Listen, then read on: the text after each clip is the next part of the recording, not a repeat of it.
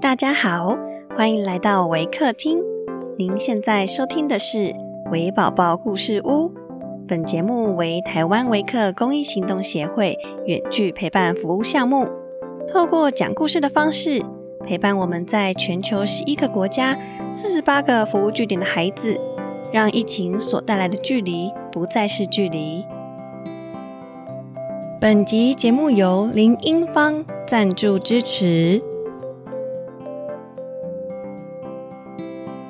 亲爱的听众，我是 Miss Sonia。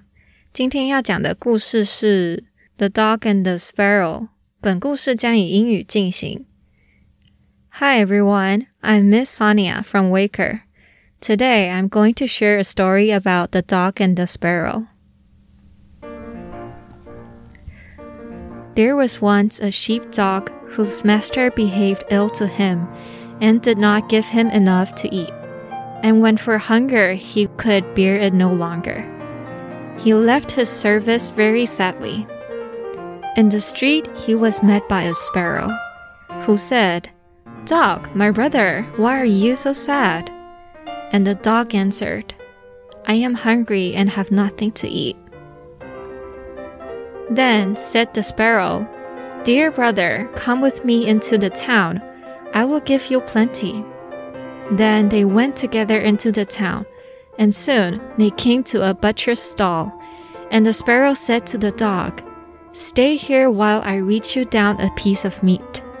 And he perched on the stall, looked around to see that no one noticed him, and pecked, pulled, and dragged so long at the piece that they neared the edge of the board that at last it slid to the ground. The dog picked it up, ran with it into a corner, and ate it up.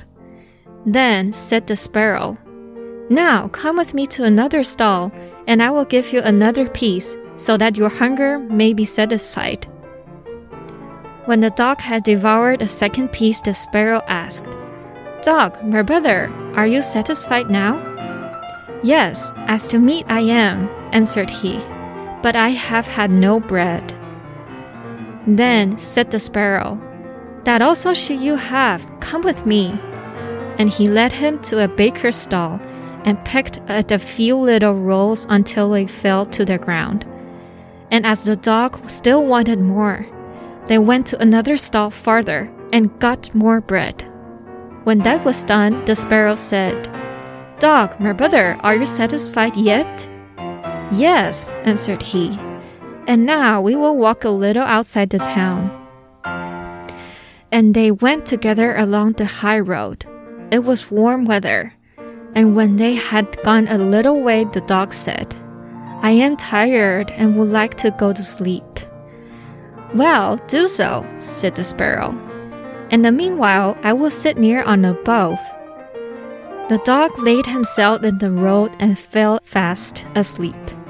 And as he lay there, a wagoner came up with a wagoner and three horses, laden with two casks of wine. The sparrow, seeing that he was not going to turn aside but kept in the beaten track, just where the dog lay, cried out, Wagoner, take care, or you shall suffer for it. But the wagoner, muttering, What harm can you do to me? cracked his whip and drove his wagon over the dog. And he was crushed to death by the wheels. Then the sparrow cried, Thou hast killed the dog, my brother, and it shall cost three horses and cart. Oh, horses and cart, said the wagoner. What harm can you do me? I should like to know. And drove on.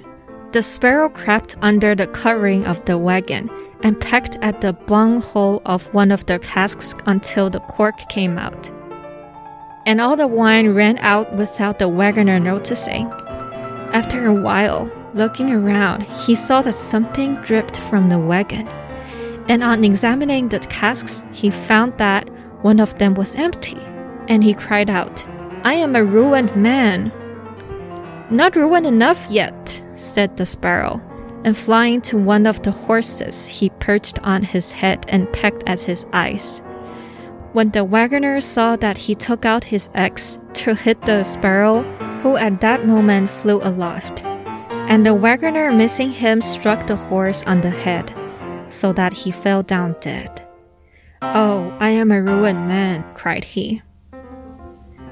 Not ruined enough yet, said the sparrow.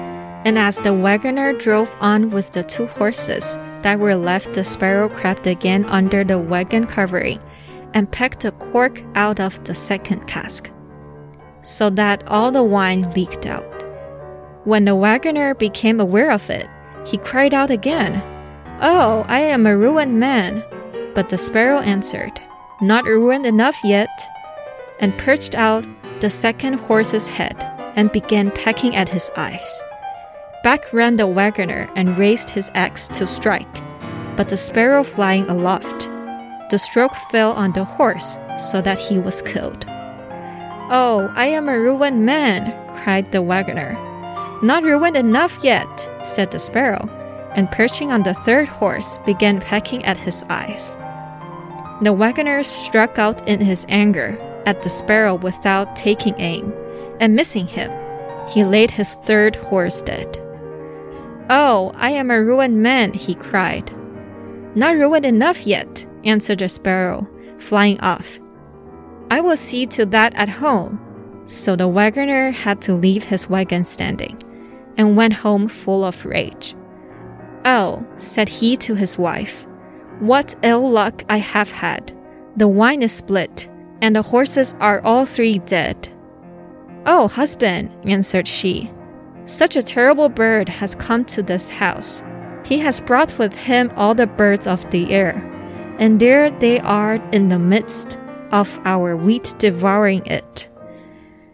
And he looked, and there were thousands upon thousands of birds sitting on the ground, having eaten up all the wheat, and the sparrow in the midst. The wagoner cried, Oh, I am a ruined man. Not ruined enough yet, answered the sparrow. Wagoner, it shall cost thee thy life. And he flew away. Now, the wagoner, having lost everything he possessed, went indoors and sat down angry and miserable behind the stove. The sparrow was perched outside on the window sill and cried, Wagoner, it shall cost thee thy life. Then the wagoner seized his axe and threw it at the sparrow, but it broke the window sash in two and did not touch the sparrow, who now hopped inside, perched on the stove, and cried, Wagoner, it shall cost thee thy life. And he, mad and blind with rage, beat in the stove, and as the sparrow flew from one spot to another, hacked everything in pieces furniture, looking glasses, benches, table, and the very walls of his house, and yet did not touch the sparrow. At last, he caught and held him in his hand. Now, said his wife, shall I not kill him? No, cried he, that were too easy a death. I will swallow him.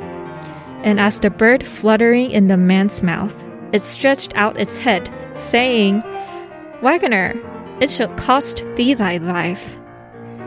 Then the wagoner reached the axe to his wife, saying, Wife, strike me this bird dead. The wife struck, but missed her aim, and the blow flew on the wagoner's head, and he dropped down dead. But the sparrow flew over the hills and away.